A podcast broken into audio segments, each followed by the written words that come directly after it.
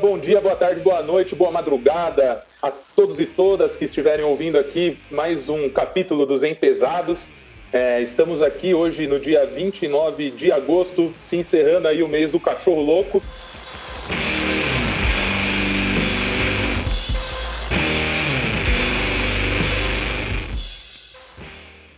E mais uma vez a gente trazendo um macro tema é, bastante interessante, que tem bastantes desdobramentos, é, mas bom, que a gente vai apresentar tanto ao longo desse programa quanto ao longo do Enfesados em si.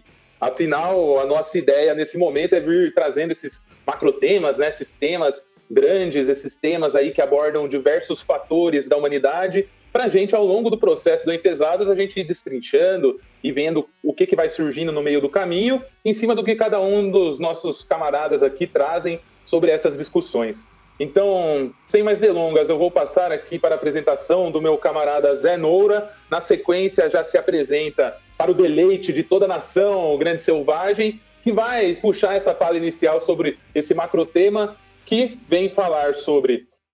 Que bonito é ver um samba no terreno. É, o pão e circo, mas muito pro lado de por que, que o futebol e o carnaval falharam como circo bem na hora que estava resolvendo a esmola do pão. Esse é o macro temão de hoje e na sequência aí se apresenta nosso grande camarada Zé Noura. Salve, salve, galera! O título, é, o título já fala muito sobre o tema, né? E é, um, é bem interessante, né? Na verdade, meio complexo e confuso, sim, ou talvez, ou como diria Caetano Veloso, ou não. Né? Bom, enfim, vamos dar continuidade aqui ao, ao, ao episódio e vou passar aí a bola para o Selvagem se apresentar e já começar a soltar as cobras e lagartos. Vamos lá. Fala pessoal, Selvagem aqui falando com vocês mais uma vez e nosso macro tema de hoje aí está apresentado, né? E para começar, vamos vamos começar com perguntas. Já que o macro tema se trata de uma pergunta, apesar dela ser uma retórica, vamos começar com mais perguntas, porque isso daqui é um, é um ninho de perguntas, é uma privada de, de perguntas. O que foi que aconteceu quando o, o, futebol e o carnaval falharam, né? Quando foi que o futebol e o carnaval falharam, né? Eles falharam de verdade, né? A seleção brasileira foi campeã da Copa do Mundo pela última vez em 2002, né? Aquele timaço, aquela Copa na Ásia, que todo mundo acordava de madrugada para assistir, né? Foi uma festa, foi, foi bem legal, né? Aquela final contra a Alemanha, o Cam fazendo aquela falha incrível e o Ronaldo mar marcando gol. Legal. Depois disso. Acabou! É penta! É penta! A gente teve mais a outra Copa lá de 2006, que já foi o pessoal mais jovem ali, o Kaká, né? Aquela galera, não deu muito certo, né? A gente perdeu para a França tal. Aí já ficou aquele gosto de 98, né? Que foi estranho, mas também perdeu para a França. E daí para frente, é, o Carnaval também teve aqueles episódios esquisitos onde invadiram o negócio lá da apuração das notas e rasgaram, né? Eu não, não lembro bem que ano foi, mas acho que foi 2009, né? Não sei. Foi mais ou menos aí. E a crise econômica estava rolando em 2008, né? No, no governo Obama e, e, no final do governo Lula, começo do, do governo Dilma. Nesse momento, a gente não sentiu ainda a crise econômica rolando aqui, né? A gente estava tava colhendo alguns benefícios, né? A classe média estava tava colhendo juros altos nos seus rendimentos, né? Tirando a poupança, você tinha um tesouro direto, você tinha investimentos assim de baixo risco que estavam funcionando muito bem, porque a Selic estava garantindo esse, esse aporte financeiro, né? Então a classe média estava vivendo de juros, estava vivendo de renda, né? Estava trabalhando e acumulando dinheiro, e a classe, as classes mais, mais baixas estavam não estavam ascendendo, né? Mas elas estavam tendo acesso a algumas coisas. E aí, assim, com muito emprego, né? Tava, a taxa de desemprego estava em 4%, tudo. E, de repente, a coisa começou com não é pelos 20 centavos. Né? A passagem de ônibus na cidade de São Paulo ia aumentar de R$ reais para R$ 3,20. E aí o movimento passe livre foi criado. E não, o São Paulo vai parar se a tarifa não baixar. E aí hoje a gente está com a tarifa 4,40. Naquela época a gasolina estava em 2,93 o preço médio no território nacional. Hoje ela está a R$ reais, gente. É, não vou falar de outros indicadores, porque esses dois aí já servem para a gente começar essa nossa discussão aqui. Mas eu queria entender aonde foi que, que, que a nossa seleção e as nossas escolas de samba e a nossa cabeça falhou vendo televisão que as coisas estavam tão ruins que elas puderam piorar tanto e agora a gente está a gente fica aí falando em ameaça de golpe, voto impresso, mas o que eles aprovaram de verdade foi a MP 1045, que restringe as leis trabalhistas mais ainda, que deixa os direitos trabalhistas cada vez mais apertados e, e que faz o trabalhador ter que trabalhar cada vez mais para receber menos. Né? E, e ainda assim, a máxima do presidente na campanha dele não prevalece, porque ele falou menos direitos e mais empregos. Mas a gente está com menos empregos, porque o desemprego cresceu, e menos direitos. Então eu vou deixar aí os meus camaradas tentarem explicar a partir dessa introdução aí o que, que eles acham. Cara, é, assim, acho que eu vou perder o raciocínio, que eu estava anotando algumas coisas aqui e acabou perdendo no meio, mas depois eu me acerto. Eu acho que alguns planos econômicos, assim, tudo que você faz na, economia não é refletido na hora, demora um certo tempo, certo? Eu sou, como todo mundo, se alguém já ouviu outro, os outros episódios, pode ser que saiba ou não, mas eu sou um pouco mais velho. Eu sou fã de um cara muito importante na história do Brasil chamado, chamado Pedro Malan, que é o pai do Plano Real. Pedro Malan foi um cara que tirou o Brasil de uma, de uma inflação de 80% ao mês. Assim, ele, na verdade, assim, eram, eram algumas pessoas, mas ele encabeçando, e ele uh, criou o Plano Real e tirou o Brasil de uma inflação de 80% ao mês para quase zero. E esse cara é muito, é um economista muito fodido, muito fodido mesmo, assim, cara. O cara é, é, bom mesmo. Tanto é que quando ele, ele explicou o Plano Real na ONU, ele foi aplaudido em pé por cinco minutos, assim, era em pé e peso, isso na década de 90, lá eu lembro disso. E, cara, o que esse cara fez foi tão foda, tão foda, mas tão foda, que, cara, mesmo assim, os dois, os, vamos, vamos pegar assim, né, os dois últimos governos, né, que a gente teve, que eu digo assim, o, o governo atual e o anterior, que era do PT, que para mim, Dilma e Lula é a mesma merda, tá tudo igual, tudo Os caras foram minando o que o Pedro Malan fez lá em 94, 93, 94, esses caras foram minando, foram retalhando o que ele, que ele fez lá, meu, e só agora conseguiram quebrar, tá Só agora. E tão bem feito que foi o projeto do senhor Pedro Malan. Para quem quer, quiser entender o que eu estou falando, tem um documentário muito bom, muito bom, feito pela TV Câmara, chamado Laboratório Brasil. E ele está disponível no YouTube. É só procurar Laboratório Brasil, que conta a história de todos os planos econômicos, desde o Bresser Pereira até o Plano Real. E, e é muito legal nesse documentário ver o Fernando Henrique ele fala muito de como foi feito o Plano Real. E foi meio em confidência mineira o bagulho, tá ligado? Eles tinham que fazer tudo meio escondido, porque o Congresso não queria, é, a oposição não queria. Então os caras faziam tudo meio. Eles, ele fala no documentário que eles marcavam pizzada. Ah, onde vai ser a pizzada hoje? Ah, vai ser na casa do, do, dos Agregório. E não era, era para discutir o plano, tá ligado? O plano real e tal. E foi um bagulho tão bem feito, assim, da cabeça do senhor Pedro Malan, foi um bagulho tão bem feito que todo brasileiro tem, por obrigação, ter uma estátua do cara na casa dele, um quadro, e pedir benção todo dia de manhã. Até então, né? Porque agora conseguiram quebrar o plano real. Eu vejo, eu acho o seguinte, cara, em relação a. Falando basicamente de economia, né? Eu acho assim, cara, que teve uma mula, uma topeira no governo passado chamado Guido Mantega. Cara, esse cara não serve para administrar a dispensa da minha casa, velho. Não serve. É um incompetente. Porque assim, qual que é o lance? Tem dois jeitos de dar manutenção na economia do seu país. Ou você mexe em taxa de juros, linha taxa, essas coisas, é, indexação, aquela, eu não entendo, mas é isso. Ou você não incentiva o consumo. Cara, incentivar consumo é lindo. É lindo, mas não tem base, não tem lastro. A coisa só vai crescendo. Todo mundo fica feliz, porque, meu, todo mundo consegue comprar, todo mundo consegue viajar. Só que a hora que dá uma qualquer gaguejada na, na, economia, que foi o que aconteceu em 2008, o bagulho volta para trás, cara, em bola de neve, blá, blá, porque você não tem sustentação. Ah, todo mundo comprando, comprando, comprando, de repente não consegue mais, cara, você, a, toda essa cadeia vem desestruturando.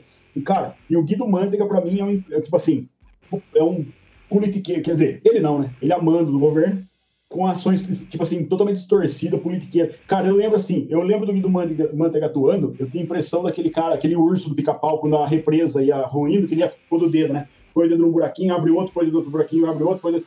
E, tipo assim, ah, vai, vai, tipo assim, eu tenho certeza que ele recebeu umas ligações assim, meu, vai, vai assim, mas vai, vai quebrar, foda-se, depois a gente vê o que faz. Tá e assim, cara, e muito, e, tipo, e muito dessas ações, assim, tipo, se se preocupava só, só com o quê? Só com voto, com eleição, com tudo mais, com, com se manter no poder. Claro, você tem um benefício para a população? Tem. É aquela história, é uma, é uma, é uma, uma ilusão, sei lá, é difícil falar disso, porque é meio que ilusório, porque afinal de contas, na hora que você tem uma recessão, você tem a quebra total que a gente está vendo agora. Claro, daí você põe um outro, um outro, uma outra mula, um outro imbecil chamado Paulo Guedes lá, que é outro energúmeno, tá ligado? Meu, é banqueiro, ele tá governando para banqueiro, ele sabe disso. Afinal, que mal tem, né? Subir energia, né? Puta, o mal do Brasil é, é empregado para Disney. Mas subir energia mais um pouco, beleza. Tá tudo certo. Então você vê assim, né, cara? Então eu acho que é muito disso, assim. É, essas ações da economia, a gente tá, tá vendo reflexo disso, assim, de, de, de muita quebradeira, de, de uma falta. atualmente, atualmente é uma falta total de plano. Você não tem nenhum plano, você não tem nenhum. Tipo assim, os caras metiam o pau em tudo e além de não mudar nada, só pioraram. Já estava bom. Diz que ia mudar para melhor, não estava muito bom. Tava meio ruim também. Tava ruim. Agora parece que piorou. É, você percebe que não tem uma ação coerente, não tem um nada orquestrado, não tem nada pensado. Simplesmente eles vão, vão tomando pequenas ações paliativas com o que vai acontecendo, mas que você percebe que não tem nenhuma estrutura, não tem nada pensado, não tem nada planejado, é simplesmente é apagando, vão apagando incêndio e, e, é só isso, e a gente está vivendo o resultado disso. Bom, eu tinha pensado em mais coisas aqui, mas acabei perdendo o raciocínio no meio da um monte de coisa que eu falei, então vou deixar o, o pessoal falar mais um pouco aí. É, eu acho importante né, colocar, notificar essas questões, que realmente a coisa a gente vê cada vez mais indo para o buraco e a total falta de capacidade dos governantes que estão hoje à frente é, de poder tomar algumas, alguns pontos, colocar algumas ações e criar alguns planos, porque a gente vê que é uma falta de planejamento completo. O único plano que existe é de desmonte. E qual é a melhor forma de você desmontar?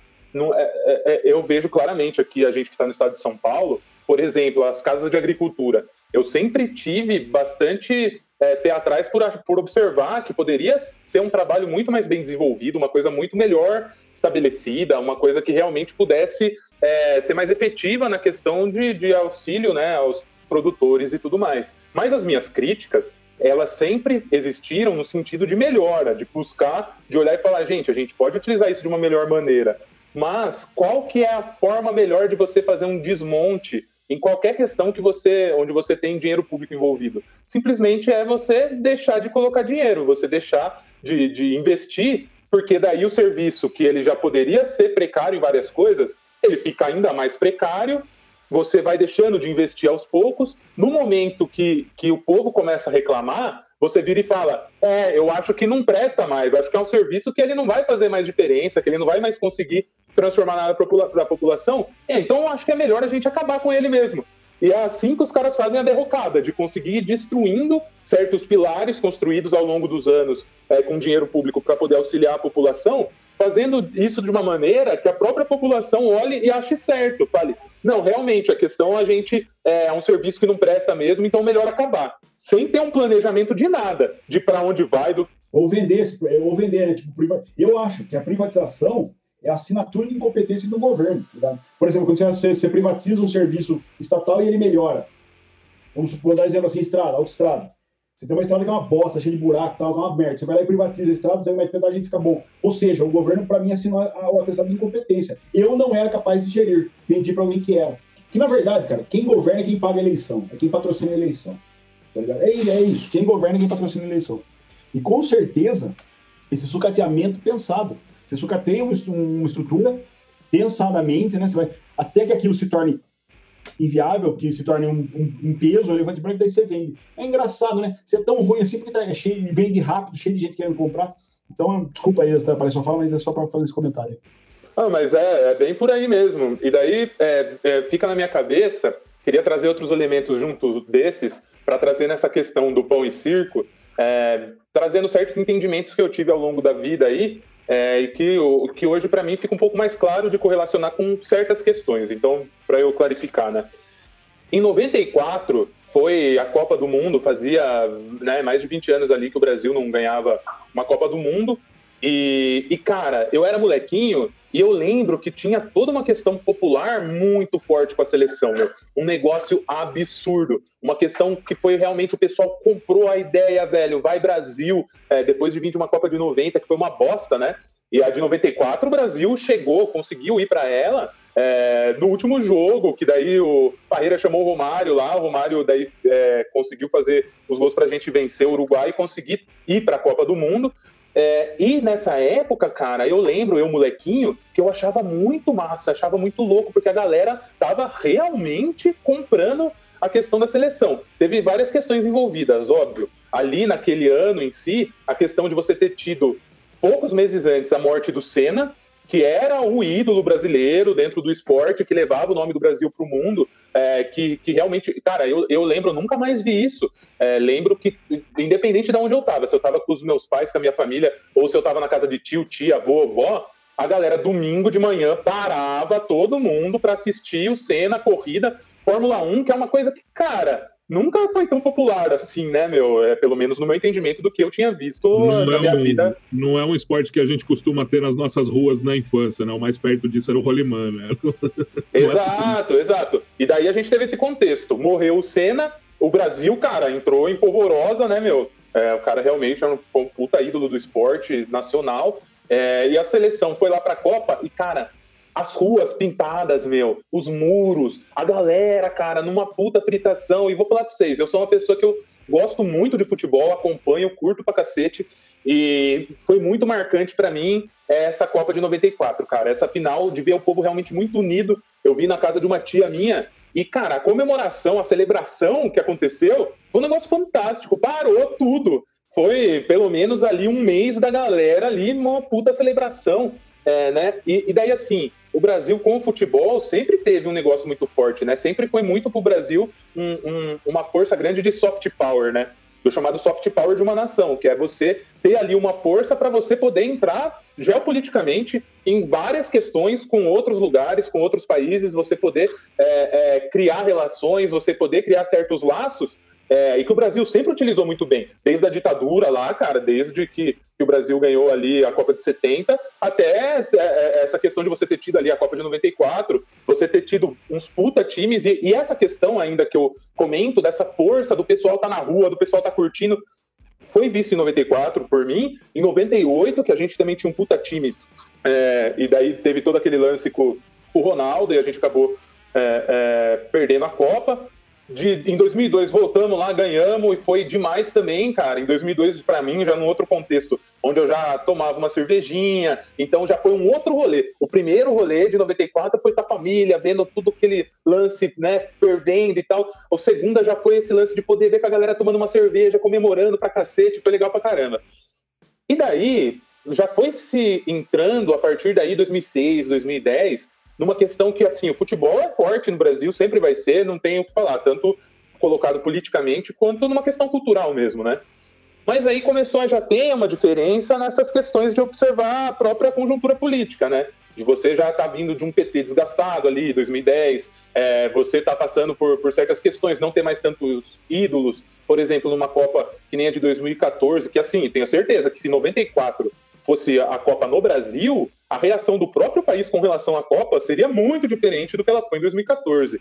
Em 2014, com todas as questões, pô, meu, tem que ter Copa aqui mesmo, velho? Porque né, o Brasil já estava sofrendo certas recessões, já se estava começando um balanço econômico e toda uma questão política em cima do PT, né, do antipetismo, é, que já estava ficando cada vez mais clara. A Dilma no estádio na Copa de 2014, ela foi super vaiada, rolou toda essa questão. Então, o, o que, eu quero, o que eu quero trazer para discussão com isso.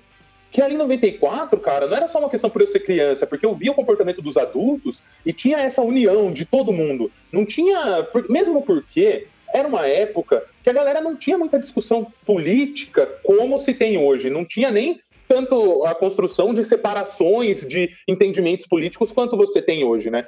Então, é, eu acho muito interessante de observar ao longo do tempo esse grande pão e circo que é o futebol para o brasileiro, é, como isso foi se desmontando uh, certos aspectos de união da população mesmo em cima do tema, é, conforme foi se modificando a própria relação entre as pessoas com relação à política. É, confesso que é, é, eu observava que muita gente, eu sei que hoje ainda é uma realidade, mas hoje confesso que eu acho que ela seja já menor, Confesso que antes eu achava que ninguém sabia nada. Ninguém sabia o que era legislativo, executivo, judiciário, ninguém fazia a menor ideia. Ninguém colocava isso em discussão.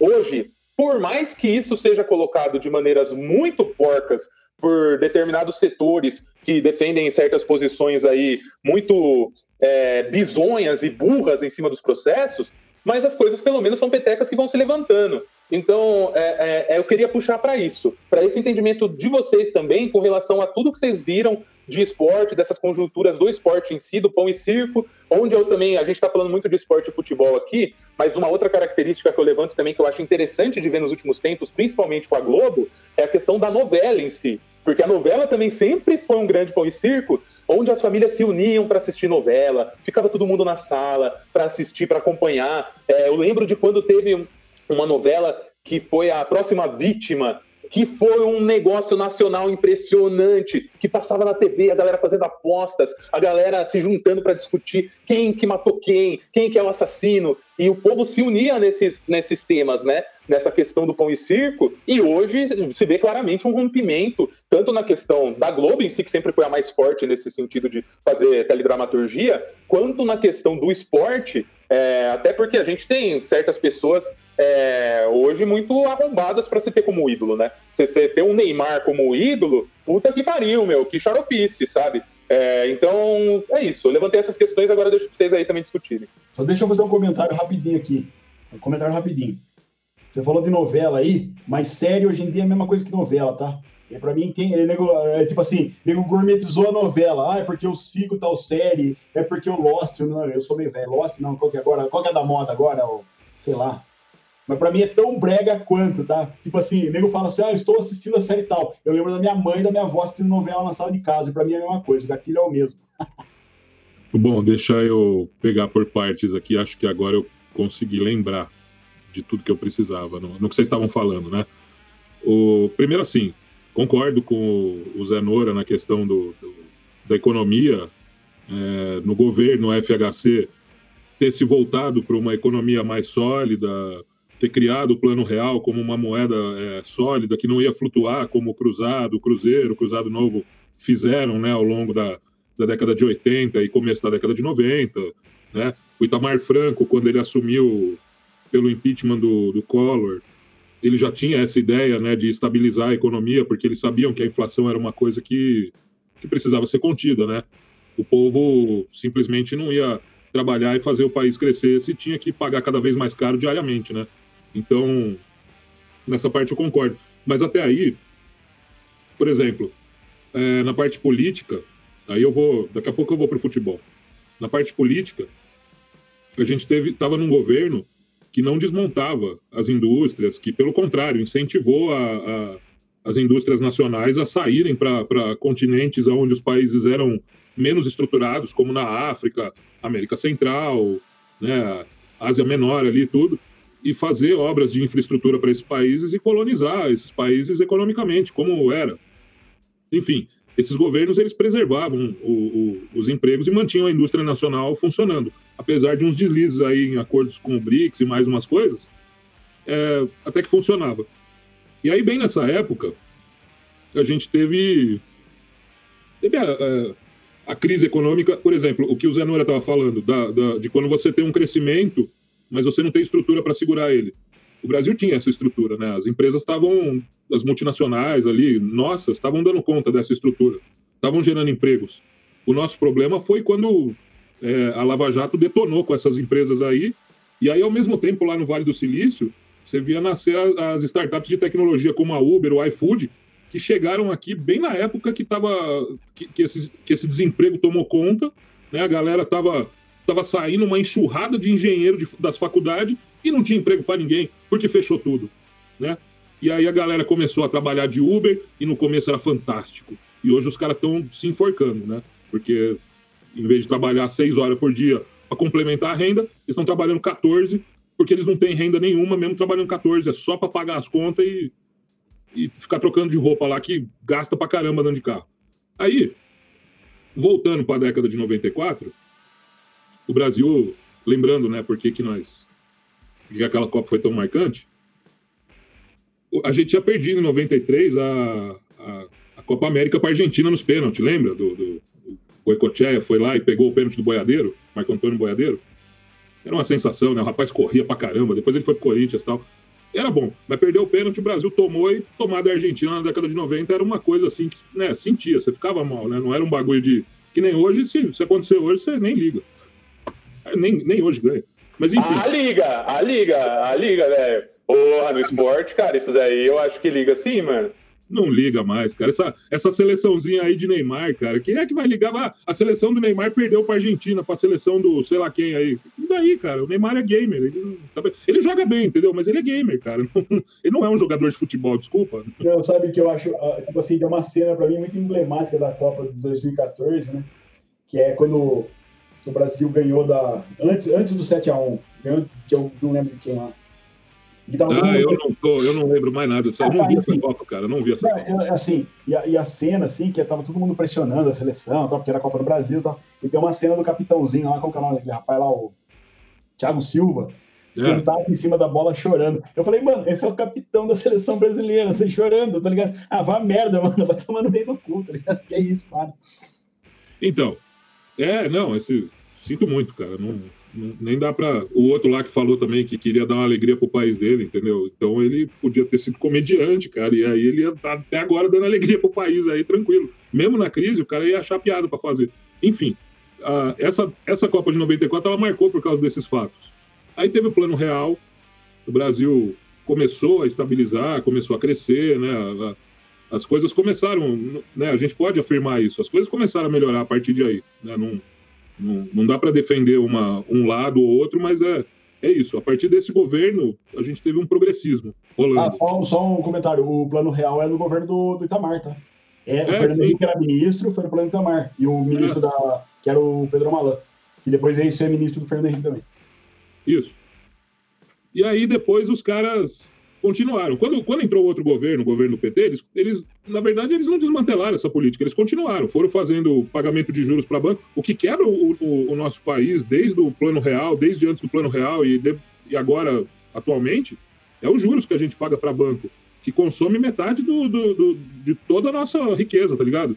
Então, assim, é, e é uma dívida, o pessoal tá tão com a pauta das coisas auditável aí, é uma dívida não auditada, essa dívida com os bancos, tá ligado? Então, se a gente fizesse a coisa certinha, pegasse o Ministério da Economia ali, o Tribunal de Contas, que foi, né, foi meio que maquinado para não funcionar, né, depois que, esse governo incrível que está aí entrou, né, e, e, fizesse uma auditoria dessa dívida, a gente não ia ter que consumir metade do, do, do nosso PIB em cima de ficar pagando juro para os outros. E aí a gente poder, poderia investir melhor na máquina pública, que ela é quebrada de propósito para privatizar, porque a gente está num, num estado em que é, como o Zé Nora falou, elege a pessoa quem financia ela. E, e o lobby é feito para a indústria do, do agronegócio, para né, isso que a gente está vendo aí.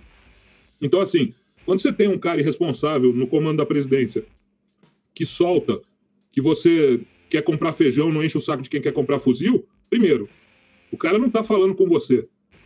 Aquilo ali é, não é, aquilo é um recado muito claro, entendeu? Ficar falando de golpe, ficar falando de ameaça, de colocar tanque e tal. Isso não é recado, isso não é nada. Isso daí é, é, é desviar a atenção mesmo, é fazer o trouxa que acredita nele sonhar com uma coisa impossível e botar medo na dona de casa que acha que vai ficar sem óleo no mercado porque vai ter tanque na rua. Alguma coisa nesse sentido. Agora, quando o cara fala que, que o lance é comprar fuzil e você precisa do feijão, ele não está falando com você. Ele está falando com quem pode comprar o fuzil.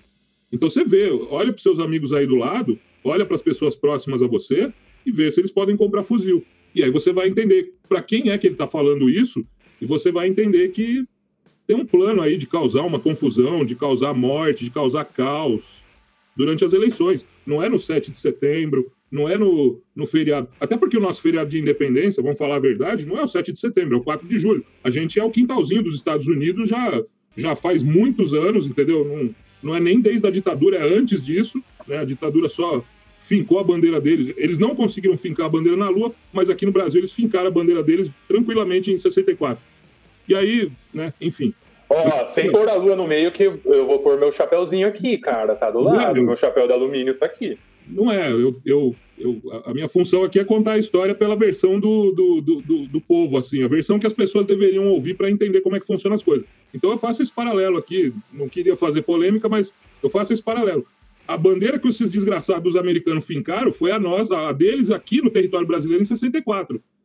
Na Lua, meu filho. Sinto muito, eles não fizeram nada ainda. Ainda. Mas, o... Mas então vai, vai, puxa, puxa pro lado que você falou que ia comentar a questão política e daí você entrar no futebol. E então, daí agora eu quero ouvir, quero ouvir, quero saber. voltando lá para a década de 90, por causa. É que eu tinha que puxar um paralelo com esse responsável desse genocida aí do Bolsonaro, né? Que, não dá nem para entender como é que aquela gracinha da Michelle segue ele. Mas o. É fascista, mas é bonitinha, né? O. O futebol, cara, ele foi evoluindo. Aí em 98 a gente teve aquele problema com o Ronaldo que, né, se você quem acredita nas coisas que eu acredito, acredita que aquilo não foi um problema. Aquilo foi alguma, algum tipo de maquiagem, alguma coisa que deu errado ali, alguma negociação que não foi para frente. Tudo é negócio, né? Ninguém Isso faz daí tem, tem aquela teoria que todo ano de Copa surge que eu racho o bico toda vez, que é aquela grande frase do se vocês soubessem o que aconteceu na Copa de 98, vocês ficariam enojados. É, que agora está circulando uma carta falando se vocês soubessem o que acontece dentro do STF, ficariam enojados, porque eles, né? enfim, é, é, são as mesmas pessoas, cara. E também são as mesmas pessoas que fizeram aquela carta do, da Cássia Eller no mundo espiritual, do Chorão no mundo espiritual, e eu não lembro mais quem se suicidou aí, mas todo é a mesma carta, ele só troca o nome da pessoa, cara. É a mesma. A pessoa não teve nem a, a moral de, de fazer um, mexer um pouquinho, né? Faz uma maquiagem. Mas enfim, vamos, vamos sem redundar muito. Aí, depois da Copa de 98, a, a gente teve a entrada do, do, governo do governo vermelho, né? Vamos, vamos agradar gregos e troianos aqui, do PT, tudo. E aí teve o lance do, do, do Fome Zero, né? Foi o, o, início do governo dele, aquele discurso no começo falou do Fome Zero. Eles começaram a, a fazer o programa Fome Zero, começaram o PAC 1, continuaram a política de, de dar metade do PIB para os bancos, né? É, tanto que aquele negócio da troca da dívida foi um. Né? Trocaram uma dívida de juros menores por uma dívida de juros maiores e mais longo prazo. Quer dizer, puxa vida, hein? Aí, tudo bem. E nisso, o Brasil ganhou aquela Copa de 2002, que era o que o Silvestre estava falando, que foi também uma. Foi num outro contexto, né? A gente já estava mais velho, a gente já, já foi para a rua, pra, pra, né? já era uma Copa da madrugada, então a gente ia para a rua para tomar uma, ficava por ali até de manhã, depois ia. Quem estudava ia estudar. Eu nem lembro o que eu fazia na época, eu sei que eu, eu ficava vestido com uniforme da seleção, chapéu. Parecia um, se fosse hoje, pareceria um bolsominion, entendeu?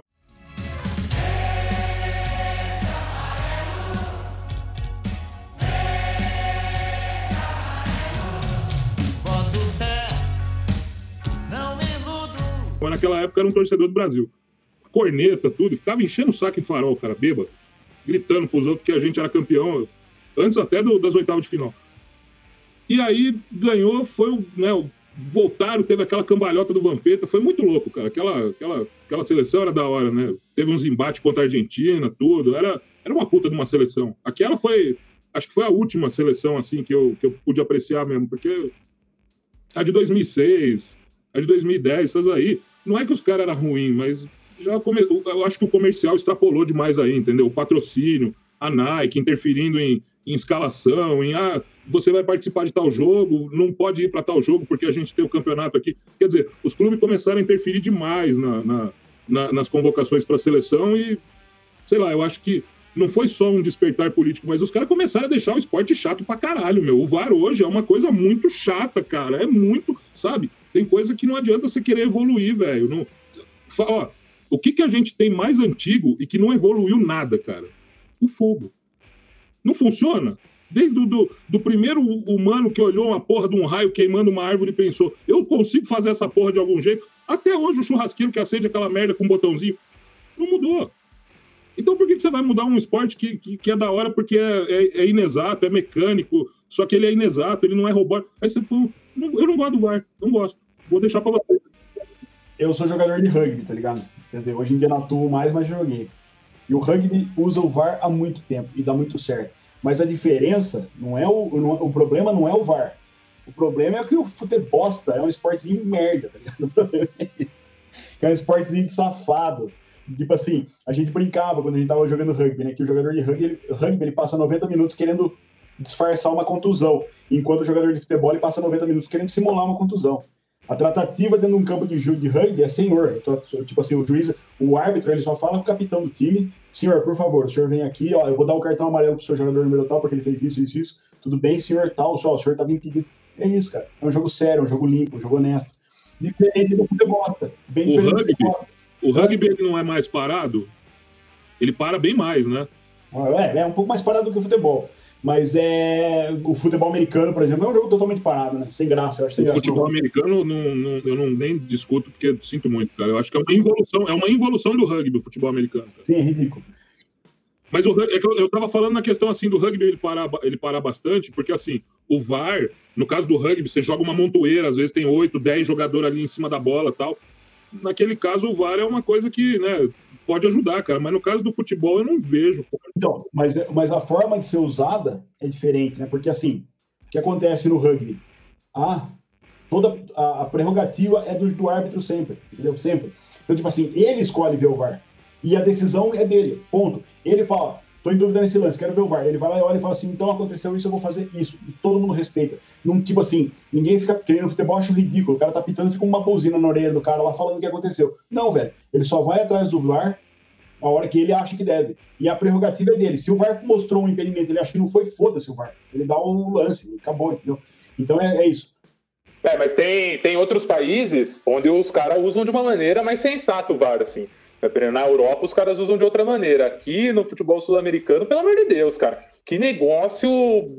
Mano, o futebol, eu adoro futebol porque o futebol ele é dinâmico, ele é um esporte, tudo bem, ele não tem o mesmo dinamismo, por assim dizer, de um basquete que tem ponto o tempo todo, que nem o vôlei também, que é um esporte que eu gosto pra cacete de assistir, porque tem ponto o tempo todo, o tempo todo tem ponto, é bem massa. É, o futebol não, cara, ele tem muito jogo, e daí você vai ter gol, vez ou outra dentro dele, mas, mas ele é muito, muito massa, assim, né, cara? Eu sou um puta aficionado, eu acho também o VAR uma puta forma idiota de, de utilização que eu vejo aqui no Brasil. Cara, a, a, a questão ficou tão bizonha que você tem, por exemplo, dentro dos canais da Globo, você tem a central do apito. Os caras criaram um bloco só para juiz ir lá e comentar um monte de coisa xarope do esporte. Os caras começaram a discutir em programa de esporte, balanço de time de futebol. Vai se fuder, velho. Galera quer ver o jogo. Galera tá lá para assistir futebol, para ver a coisa acontecer. E daí tem uma questão também assim, o futebol ao longo do tempo, ele foi ficando muito mais físico. Então hoje, cara, você tem o jogador é tudo forte, os caras correm pra cacete, os cara, a pegada física é muito intensa.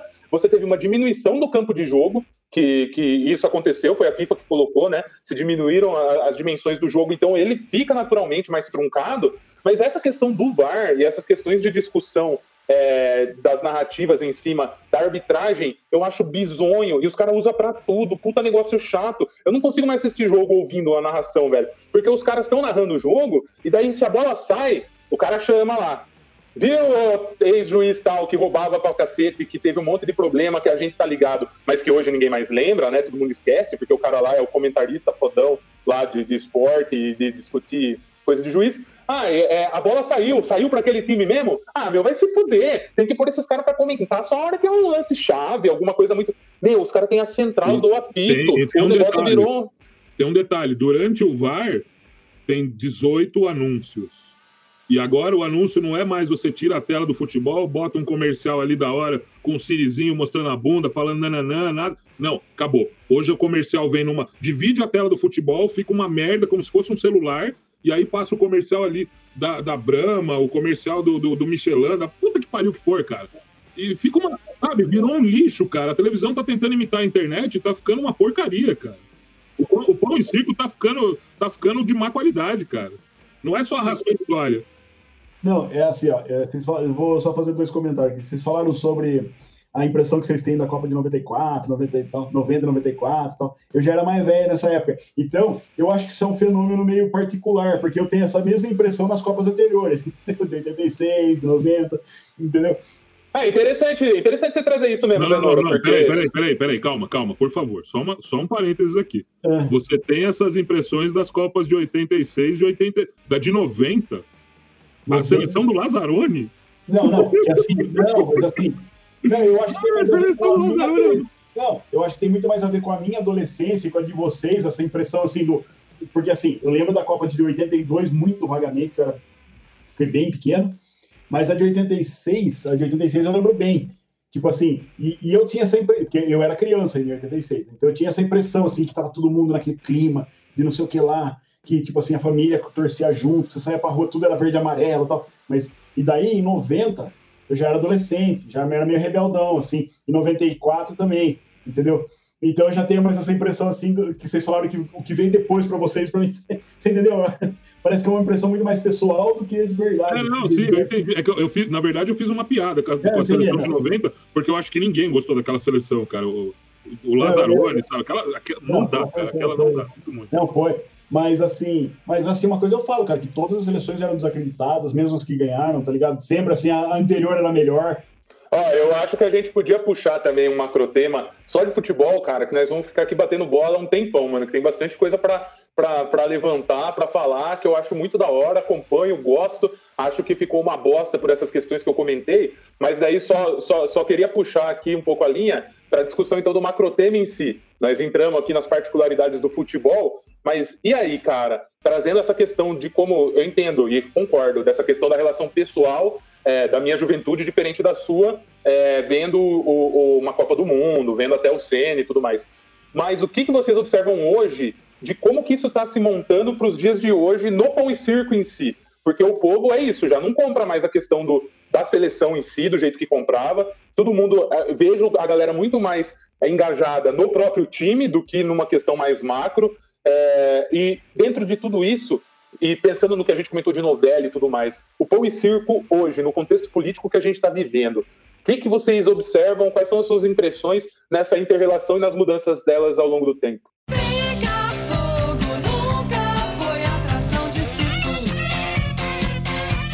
É, bom, eu, eu acho, cara, que o pão e circo hoje virou a informação.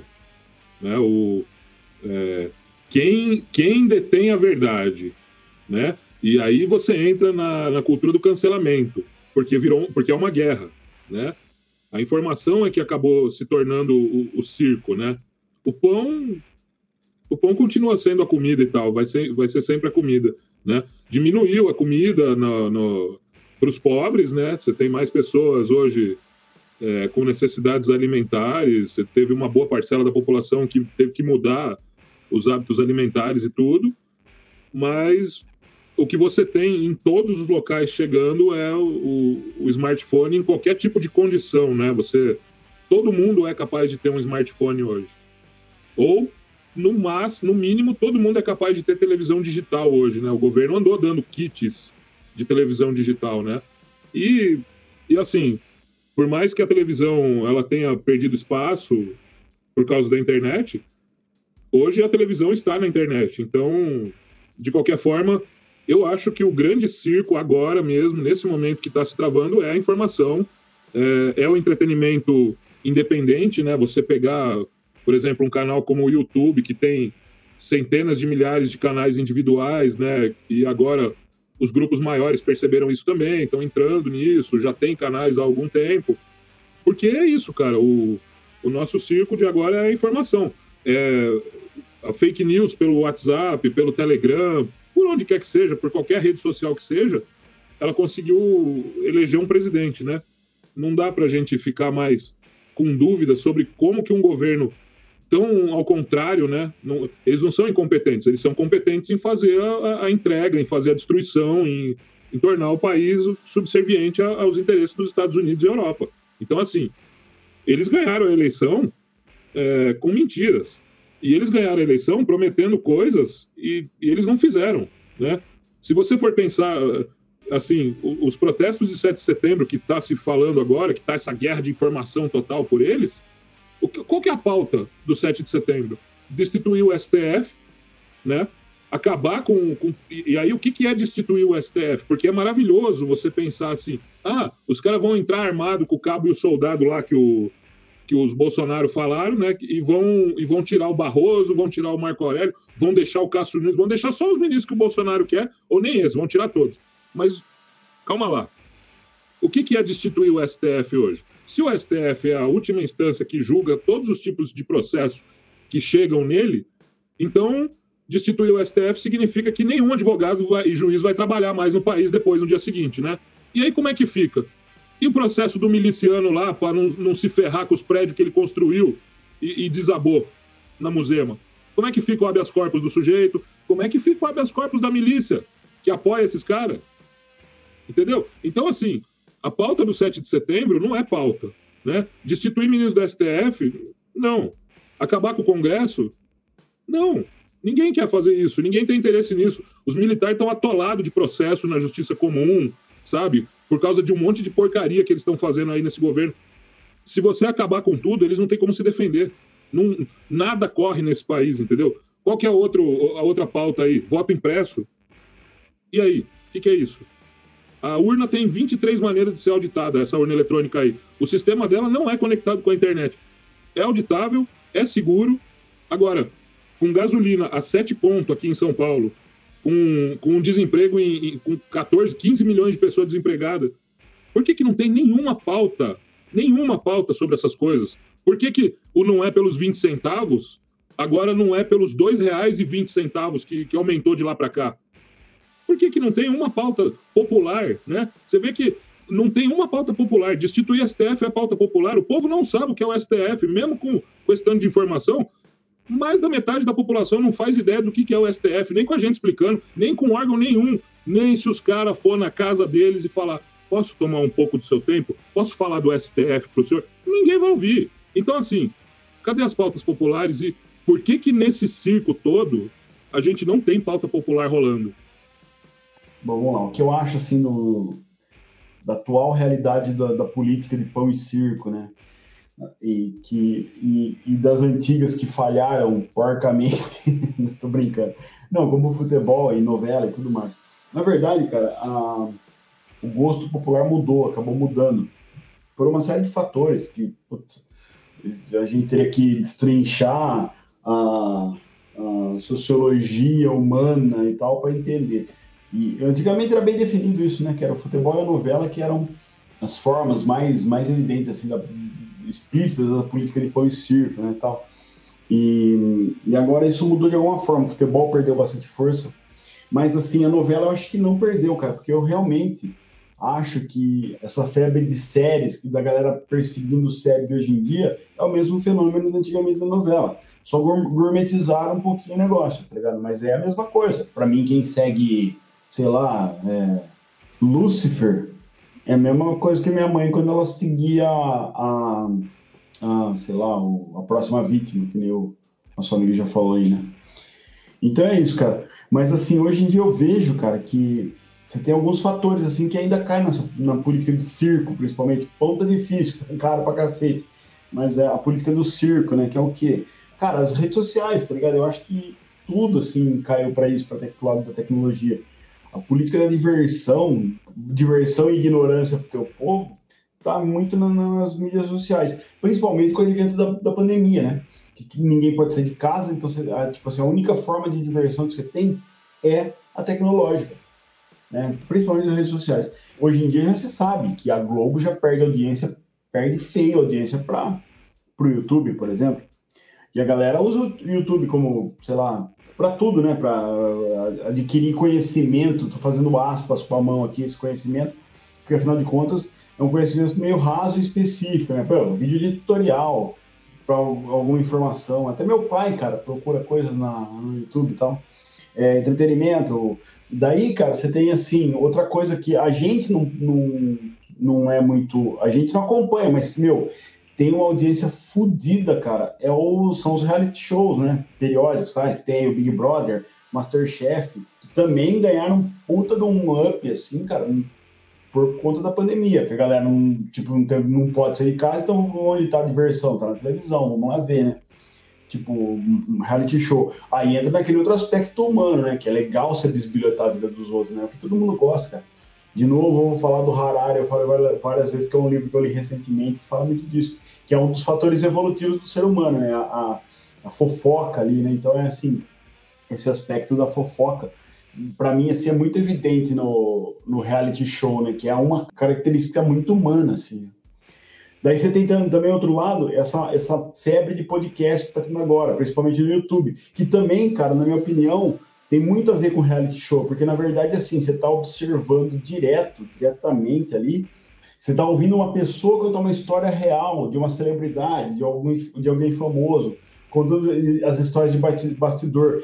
Cara, eu acho que tem muito a ver com reality show, sabe? Eu acho que o mecanismo ali de, de, de atenção é o mesmo, né? Tanto no reality show quanto no desse, dessa moda de podcast que está tendo agora. sabe assim, de todo mundo levar os famosos, contando história, contando parte da vida e tudo mais lá. Tá vendo como tem uma relação ali e tal? Cara, e, e outra forma de, de circo, cara, nesse aspecto, né, nesse, nessa forma retórica que a gente tá falando, são as redes sociais de, de, de conversa, né? De, de, conversa rápida, tipo WhatsApp ou o próprio Twitter, né, cara? Entra muito assim nessa dicotomia, nessa rachadura que existe hoje em dia, né? Tipo assim, o eles contra nós, né? Direita, direita versus esquerda. E eu acho um sarro esse termo, esse eles contra todo mundo percebe, né? Eles querem derrubar, eles querem fazer. Quem é esse eles, velho? esse eles é personificação do outro lado, né? Tipo assim, que não existe, tá ligado? Então é muito engraçado. Então, cara, e assim, e, e, e, a, e principalmente o governo, o governo não, principalmente assim, os políticos perceberam que isso aqui é, que isso aqui é uma forma de circo fantástica. Então, assim, essa forma de cultivar, de, de, de semear essa rachadura, isso não é agora, não, tá? Isso é. Isso foi uma cria, cria do PT mesmo, assim, lá eu acho, cara. Tem muito. Cria não, porque isso é um fenômeno meio que mundial. Mas o PT descobriu, descobriu como usar isso de uma forma populista, de uma forma eleitoreira, e, cara, semeou muito dessa rachadura, dessa dicotomia, entendeu? Que a gente sente um reflexo até hoje. Então, essa galera que está mais assim no poder ali, meu, você tem muita gente pensando ali, entendendo os, os, os grandes, como que é lá o termo que eles usam, pros, os marqueteiros de política. É uma galera muito esperta, muito antenada nisso, que fica ligada mesmo, assim, que como isso funciona muito bem como circo, principalmente para tornar o povo massa de manobra, pura e simplesmente, entendeu? E, e, a galera, e a galera adora isso, fazer parte desse, desse bando, né? Eu chamo de bandismo, já falei isso outras vezes aqui. Então, assim, você pertence a um bando e aquilo é importante, cara, você pertencer ao bando.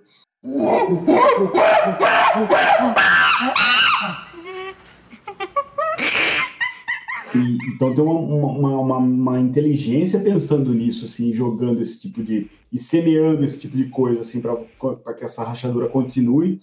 E isso é uma puta diversão pro povo, né? Na política do pão e circo aí e tal. O povo fica bitolado nisso e acaba que gostando disso, tendo isso como diversão mesmo, sabe? Assim, como uma, suprindo uma, uma, uma, falta de diversão, vamos dizer assim, né?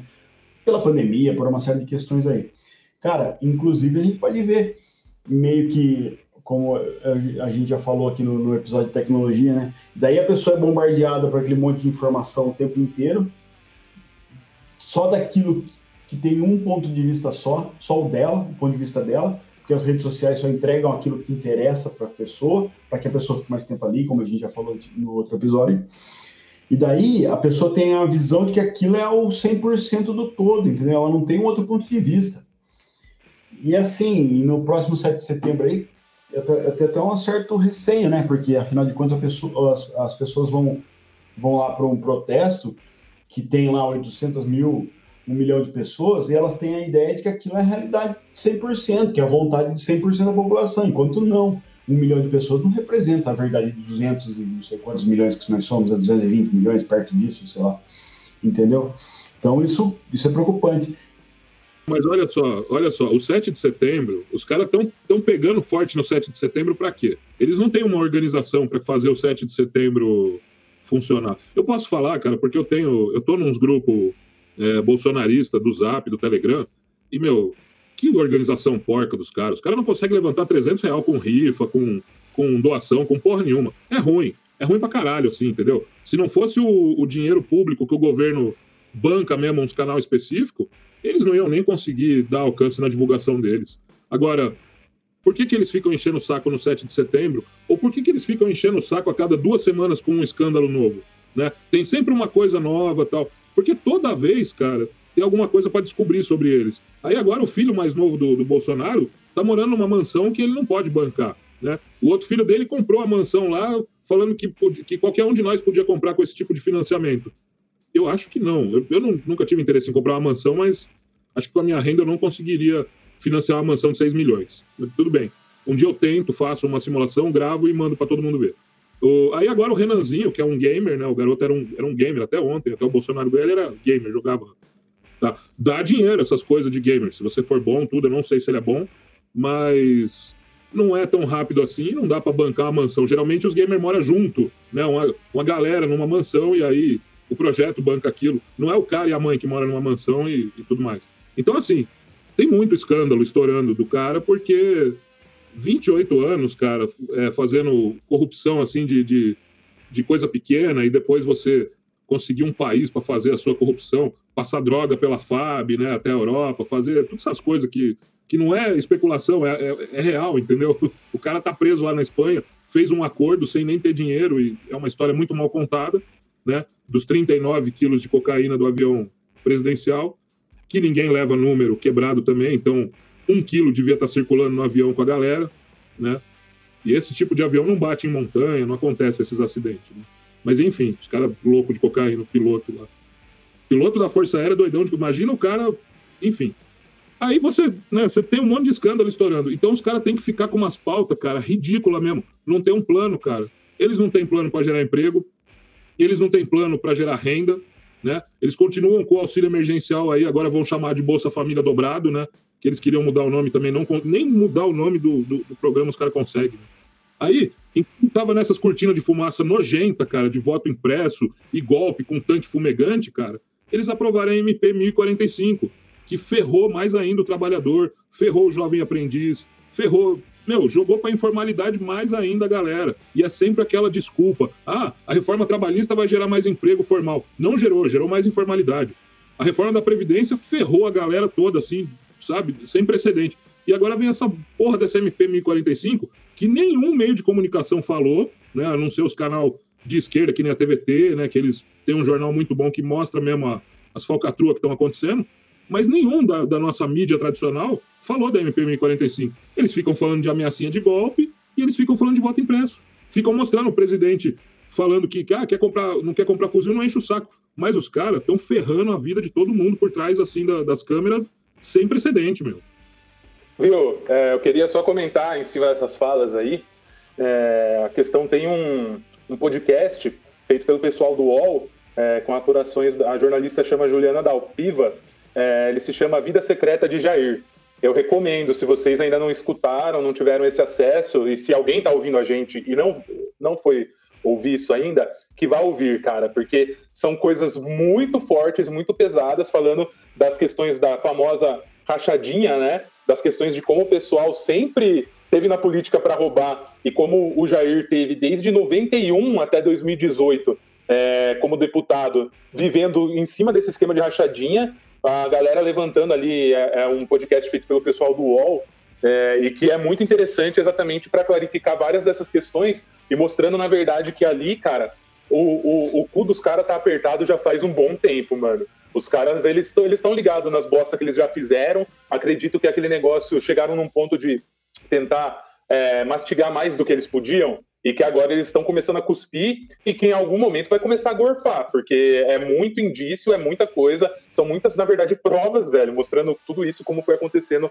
ao longo do tempo. E realmente, a gente falando aqui na questão do circo, é, os caras eles montam toda a narrativa deles de circo em cima da questão do nacionalismo, é, da bandeira do Brasil. É, por que, que os caras querem fazer uma questão moralismo excessivo, moralismo excessivo, né? Eles chamam todo mundo que eles não concordam é pedófilo.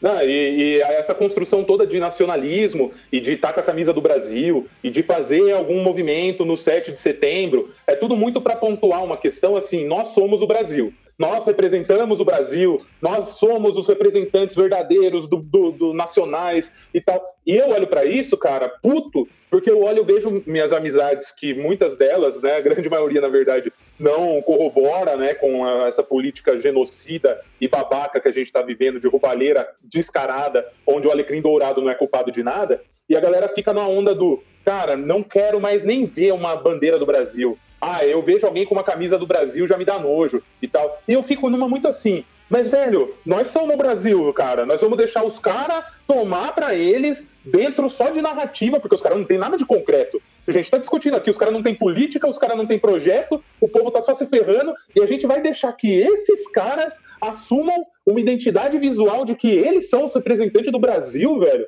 De que você torcer para uma seleção, seja de qual esporte for, que você ter, é, é olhar para a bandeira do Brasil e sentir é, orgulho, por mais que eu entenda o nacionalismo como sendo uma coisa meio babaca, mas assim, o Brasil é dos brasileiros, velho. O Brasil não é do Bolsonaro e da gangue dele, cara. E os caras estão cada vez mais montando essa narrativa que é só narrativa, mais uma vez pontuando, como se eles fossem os grandes representantes da moral, bons costumes e do nacionalismo brasileiro. Nós somos brasileiro, velho. Pau no cu dessa galera, mano. Esses caras aí, velho, tem tudo que, que tomar bandeirada na cara. Pô, só de lembrar da lá do Flávio, aquela ceninha dele enxugando as lágrimas com a bandeira do Brasil, velho. Que coisa nojenta, mano. E obviamente que eles pontuam essa questão do 7 de setembro, como eles já pontuaram diversas, inclusive em datas estratégicas é, totalmente pró-ditadura, que o próprio presidente já foi lá para fazer as falinhas dele e tal, em cima dessa questão de moral e bom costume e de falar que eles são o Brasil, eles não são o Brasil, velho, eles são a corja do Brasil. E a gente não pode deixar essa mistificação de que você se apresentar e se colocar como brasileiro é você apoiar esses caras, velho. A gente não pode dar força para isso, porque a gente, no momento em que a gente pontua que é isso mesmo, a gente só tá corroborando com a fala deles, cara. E eles vão se retroalimentando, né? Porque é clara a retroalimentação entre um e outro, para que você não pense que exista uma outra solução que não seja, ou se você odeia um, você vota no outro, mesmo que você não goste dele, e vice-versa. É uma retroalimentação que serve para os dois. Exatamente. Você pega esse cidadão médio brasileiro, típico Homer Simpson, né? Que é, o, é tipo assim, um bando de Homer Simpson que vai lá dia 7 de setembro. Você pega esse cara, que ele vai ver um monte de do lado dele, e ele vai ter mais certeza de que é verdade, que ele é o Brasil, tá ligado? É que aquilo ali representa os 200, mil, sei lá quantos milhões de habitantes tem o Brasil. E eu, eu, acho, eu acho curioso observar isso acontecer no Brasil, por um motivo que eu acho simples de observar. Cara, o brasileiro, ele sempre teve uma questão solidária, obviamente que não entre o pessoal que está lá em cima, mas o brasileiro sempre foi o povo que abraça, que ajuda, que faz esse tipo de questão. É... e daí, cara, em cima de um povo assim, os caras conseguiram ter essa criação de narrativa, de divisão, que é uma coisa muito bizonha mesmo, cara. Porque se você for olhar bem, é, a quem interessa esse tipo de divisão? Só para quem tá lá em cima, cara. Arreia gostoso que eu quero ver. Oi, arreia gostoso que eu quero ver. Cadê minhas oriçadas, minhas frenéticas, bora? Arreia arreia rachadinha. Porque no fundo, é, a gente fica com esse foco direcionado e construído pelo grande circo, é, o foco de nós contra eles, independente do lado onde você está, e a gente fica com um foco mais naquilo que nos separa do que naquilo que nos une. O que, que nos une? Nós todos estamos pagando 10 pau no óleo, nós todos estamos pagando 6 pau no combustível, nós tamo, tamo, todos estamos pagando quase 100 pau no gás, e a gente vai ficar brigando entre nós, velho. Nós que estamos sofrendo, cara, como população, e ao invés de olhar para isso de uma maneira, vamos olhar e discutir a gente, então nós somos os peões do tabuleiro, que a galera pega a, a nossa cabeça e vai colocando a pecinha onde eles querem, ou a gente pode olhar para o tabuleiro e falar, velho, o peão é o que mais tem no tabuleiro, velho. Se o peão se unir, se focar mais naquilo que junta, você causa uma ruptura gigantesca junto a quem está ali comandando o tabuleiro. Mas é o problema daí que a gente vê. É, é, só para voltar um pouquinho para a questão de circo, e a gente discutiu algumas questões que vieram na minha cabeça no meio do papo. Assim, o circo e a construção dele, eu via ela tendo uma mudança clara ali nos 2000 com relação à própria existência da, de uma rede Record, por exemplo, quando ela foi comprada pelo, pelo pessoal é, ali do, do evangélico, né, pelo Edir Macedo e essa galera, e que a partir desse momento, ela que é uma grande emissora nacional e que fica passando lá um monte da questão dos pastores e fazendo novela com coisa de mandamento e os pastores e, em rede nacional passando a galera fazendo um monte de charlatanismo, claro, e nesse intuito de trazer a galera para eles, né? E isso ser liberado e tudo mais, e você ter vários governos comprando e andando ao lado dessas pessoas sempre, e esse exponencial aumento dessa, dessa galera religiosa com esse foco é, no Brasil, esse foi uma parte do circo que eu acho que ela também tem uma grande preponderância sobre o momento que a gente vive, no sentido de ela realmente fazer parte da construção dessa narrativa que elege Jair Messias Bolsonaro, a trupe dele, a gangue, e que faz com que a gente esteja lidando com esses problemas de agora. Então, o circo teve essa participação ali já nos 2000, hoje, obviamente, muito mais construída e trabalhada pela própria questão da internet, do WhatsApp. Hoje, os planos de internet Os plano, tem plano básico que o WhatsApp ele é ilimitado. Então, cara, isso chega mesmo pro povão, velho. A galera tá lá, todo mundo tem um celular na mão, todo mundo tem WhatsApp, a galera vai entrando nesses meios exatamente por não ter tanta, é, é, tanto conhecimento, não ter tido tanto acesso à educação, vai, que nem vocês disseram, né? Vai comprando a narrativa que vai chegando como se aquilo fosse a grande realidade. E mesmo quem tem uma certa base de conhecimento, mas está ali direto só vendo aquele nicho, a pessoa também compra. Por quê? Porque a política, e não é só no Brasil, a política não é feita com o cérebro, a política é feita com o fígado. A pessoa vai e inflama aonde ela acha que vai dar resultado para a pessoa se inflamar, comprar a narrativa. E mais uma vez, gente, narrativa é só narrativa, é só fala. Tem que ver o que, que os caras estão fazendo. E se a gente sai da narrativa e vai para o que está acontecendo no mundo real, fora do que do mundo comentado e falado, olha o que os caras estão fazendo, cara. Na nossa cara, jogando na nossa cara o tanto de roubo e desmantelo que os caras estão tendo com, com, com o poder público, velho. É, deixa eu falar um negócio aqui, você me lembrou. Eu ia falar isso no começo, fugiu completamente, mas aí agora você me lembrou. No começo dos anos 2000, a gente teve uma mudança de comportamento que foi impulsionado primeiro pela televisão, né? E depois a internet abraçou isso e o nosso sistema de, de convivência civil abraçou isso por fim. E do que é que eu estou falando, né? Que é esse enigma tão, tão óbvio assim uh, a nossa capacidade curiosa de vigiar. Né? Nos anos 2000, a gente tem a entrada dos primeiros reality shows, Casa dos Artistas, Big Brother, depois começaram é, outros tipos de reality show. De 2010 para frente, você já tinha um Masterchefzinho da vida, você tinha aqueles reality show que o cara ia para praia, ficava pelado, passava 20 dias lá é, tendo que caçar, fazer fogo, comer. Então, assim, junto a isso, a gente tinha na esfera civil as, as cidades, com a expansão da internet, sendo tomadas por câmeras. Né? Hoje em dia, dentro da, das nossas casas, quantas câmeras a gente não tem? Filmando a nossa vida. Né? A gente é o reality show hoje. Eu não sei ainda para onde, quem é que está consumindo o, o, o, que é visto aqui em casa, mas eu tenho certeza que a pessoa paga com gosto, dá risada, porque é só quem vê, não dá para explicar. Mas enfim, eu não sei para onde vão essas imagens que são coletadas, mas todo mundo tem uma câmera e esse comportamento, eu estou falando do circo, eu estou no, no, nosso tema de hoje mesmo, é, foi o que fez a gente acabar mudando de uma. A gente era espectador, né? Na época do futebol e carnaval, a gente era espectador. Né? A gente quase não falou do carnaval aqui, mas o, o carnaval ele de uns tempos para cá, também ganhou um teor politizado e perdeu completamente a, a, a magia. Entendeu? A, a, coisa acabou. Acabou. Né? De, depois daquele carnaval que os caras criticaram o Temer, e com razão, que o cara é um bandido assassino, né? Quem vê o acidente da Chapecoense lá para aprovar a PEC de teto dos gastos, né?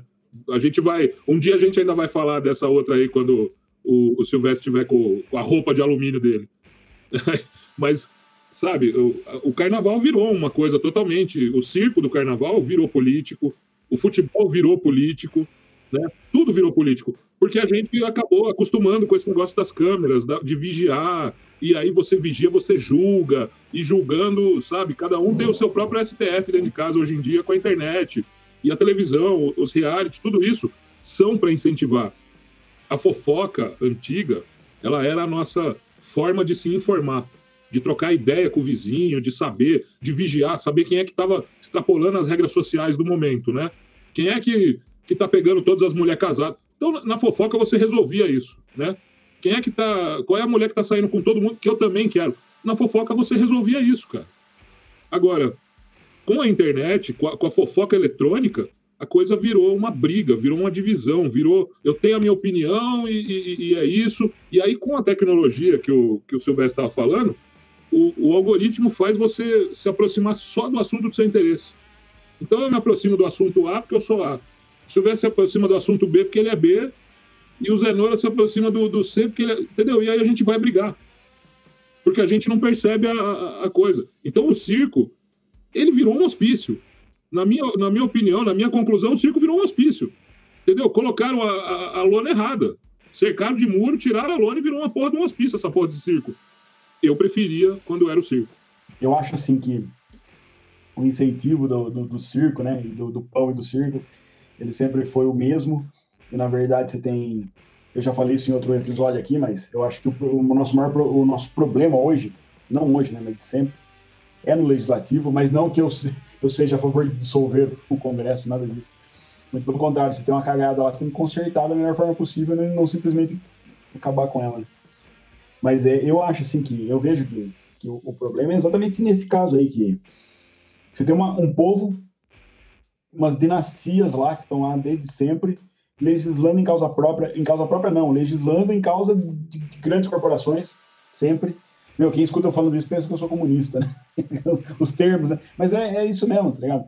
Que, por exemplo, assim, você sabe que enquanto o Bolsonaro tava na frente fazendo arminha com a mão, que tem a galera apoiando e outra galera revoltada, meu, os caras estão lá no Congresso aprovando PEC, aprovando.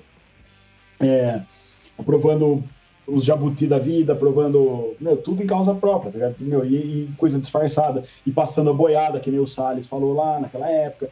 As únicas coisas que tem projeto nesse governo são essas.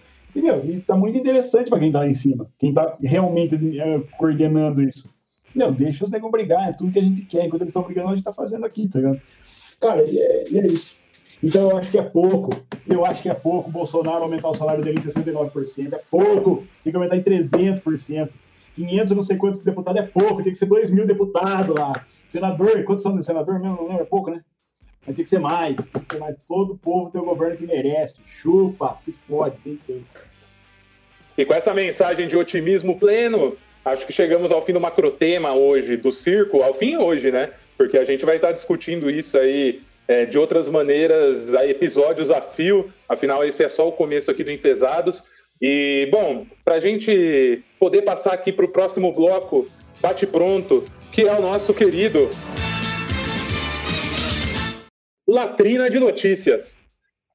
Notícia da Metrópolis, do dia 25 de agosto de 2021. Veja seis exercícios para ficar com as coxas saradas iguais às do Lula. Para quem quer, assim como o político, chamar atenção nas redes sociais pelas pernas definidas no próximo verão, experts ensinam técnicas. Uh, é para comentar esse tipo de notícia mesmo? eu, eu, não, eu não sei. Eu não sei se eu quero ter as pernas malhadas iguais às do Lula, entendeu? Na verdade, você já viu como é que são tentáculos, né, cara? Você já, já botou no prato aquela parada? é meio mole, assim, é meio. Não sei se malhando aquilo funciona. Não é músculo aquilo, é? Como é que funciona aquilo lá? Eu já comi, comi muito, viu? Cara, eu tava me preparando pra amputar meu dedo, cara. Tipo, pra ficar igual o Lula, agora os caras mudam o foco da, da do, do, foco de, de, interesse, de interesse da população pro Lula. Como assim, mano? Porra, que bosta.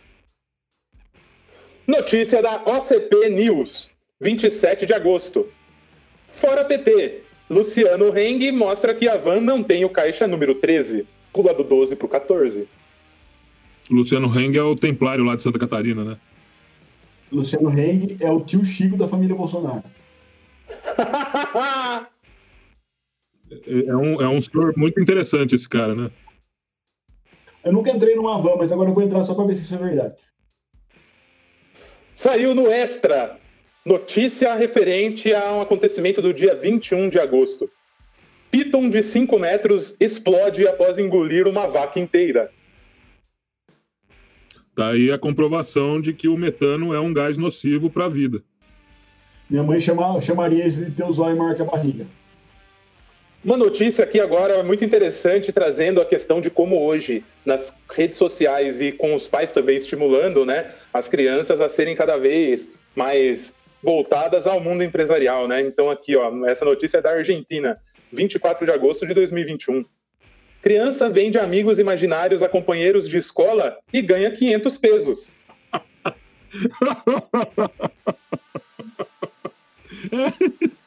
Isso aí, é sério isso, cara? É notícia! Latrina de notícias, chama é notícia mesmo, cara. Pode, pode ter certeza que o sobrenome desse moleque é judeu, velho. Pode ter certeza. É, lembrando que a gente não tem nada contra judeu, viu? Eu tenho um contador judeu, tenho um advogado judeu também. O, bom, sei lá, cara, eu, eu ia comentar o seguinte, assim, todo mundo fala que as crianças de hoje estão aprendendo a usar celular e tablet com, com 3, 4 anos de idade. O, o Beethoven fazia as músicas dele com quatro anos de idade, entendeu? Eu acho que era uma coisa mais complexa, assim, bem mais intelectual do que ficar mexendo em um aparelho que só fornece anúncio, né? Aí dá nisso, essa mentalidade empreendedora aí. Você cria um psicopata mais rápido, né? Depois fala que trabalho infantil é escravo, mas esse tipo de trabalho infantil não é não, né? Bom, trazendo aqui só mais uma questão, já que a gente falou do nosso querido Zé Carioca, velho. É, notícia do dia 16 de agosto. Luciano Heng vira príncipe por um dia e realiza sonho de fã no seu aniversário de 15 anos de idade. Eu me recuso a comentar isso, eu vi essa notícia, eu, eu me recuso a comentar, desculpa. Parece, é, é, muito. Parece um monstro, né, realizando o sonho. É, eu, eu, eu, não, eu também não quero. Não, quero. não, obrigado. Não fale mais do Luciano Hang nesse programa, por favor. não, não vamos divulgá-lo aqui. no dia 21 de agosto também, Rave ilegal na Itália termina após seis dias com um morto, um recém-nascido e possível surto de Covid. o, o recém-nascido só nasceu lá, ele não foi feito lá, né? Porque não deu tempo, mas o, foi uma festa, hein? Tá parecendo a, umas festas aí que eu, que eu já frequentei na minha vida e que eu, na verdade, eu só chegava no começo, já vi que tava pesado e eu saía fora, porque tinha essas coisas de rolar filho, e daí, numa dessa, ninguém sabe quem é o pai, não, cara. Ninguém, nem a mãe, às vezes, larga o filho lá, ninguém sabe quem é a mãe, porque tá todo mundo doidão. É meio, é meio se beber não case isso, né? Mas, beleza, mas deve ser, ter sido legal essa festa. Parece aquele final do filme, o perfume lá, a história do assassino, que todo mundo fica doidão com o perfume, transa. Nossa, cara, aquilo ali, olha, deve ter sido a festa mais legal de todas, viu? Notícia do G1. É, Boca de Fumo, no Rio de Janeiro, é marcada como ponto comercial em serviço de localização na internet. Quando você abre o Google Maps procurando um lanche e dá de cara com uma boca de fumo como opção, diz moradora.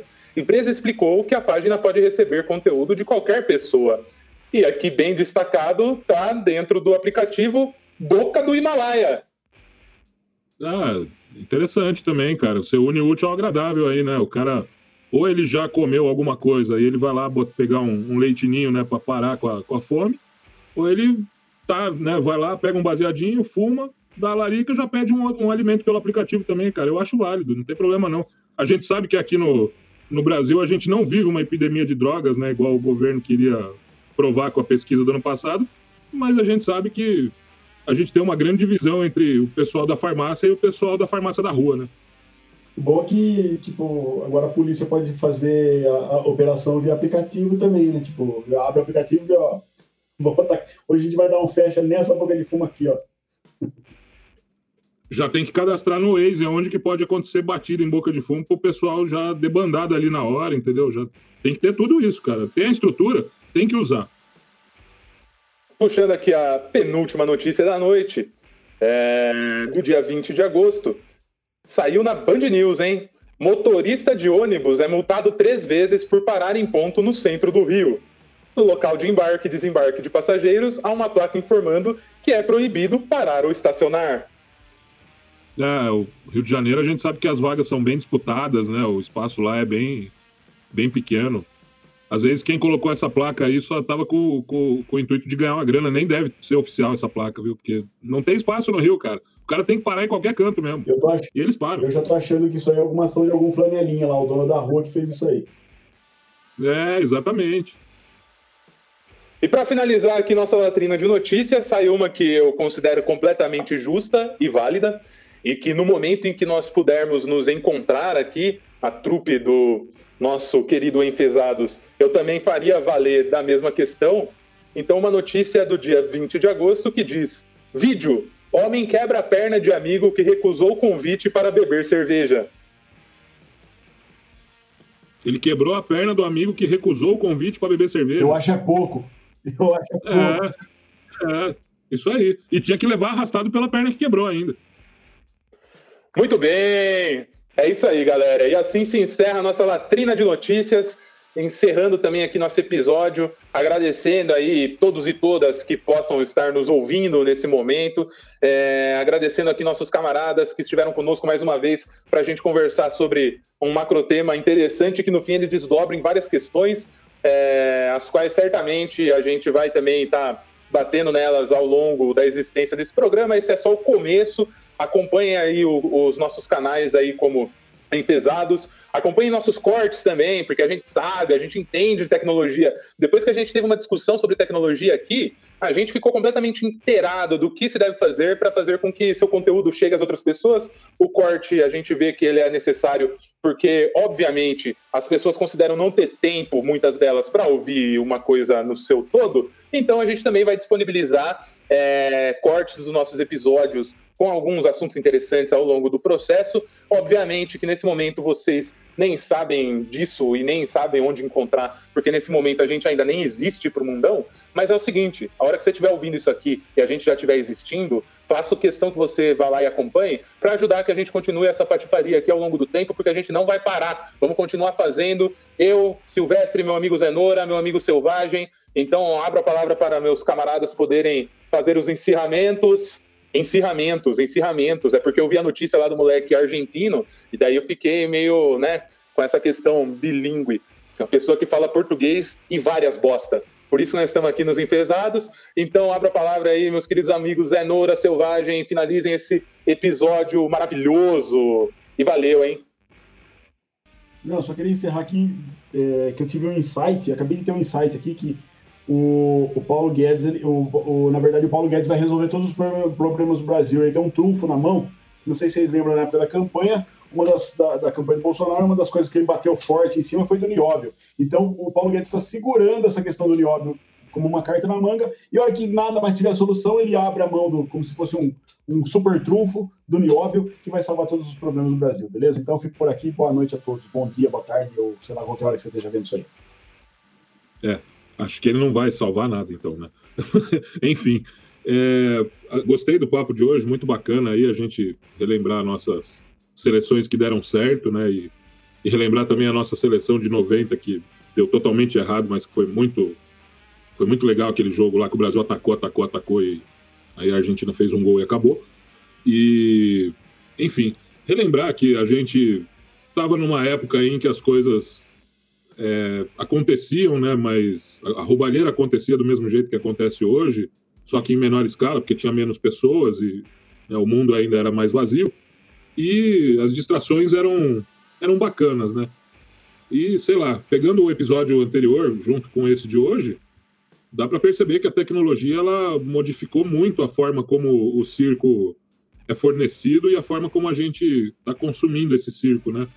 O, o próprio circo está fazendo parte do nosso pão, né? Por exemplo, a gente pede muito usando a tecnologia hoje a nossa comida. Então, é isso. Acho que foi um papo válido, foi um papo bem bacana.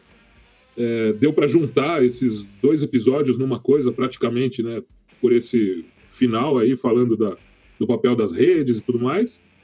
E tamo aí, meu. É, eu peço a você que está ouvindo isso, que vai ouvir isso, que deixa aí o seu compartilhe, né? Go coloque um, um, um, gostei, compartilhe aí com seus amigos e passe adiante aí a nossa ideia, porque a gente está aqui realmente para fazer dessa latrina um lugar mais fétido possível, sabe? Onde se pensa, a coisa fede. E é isso aí, galera. Bom dia, boa tarde, boa noite aí para vocês. Valeu!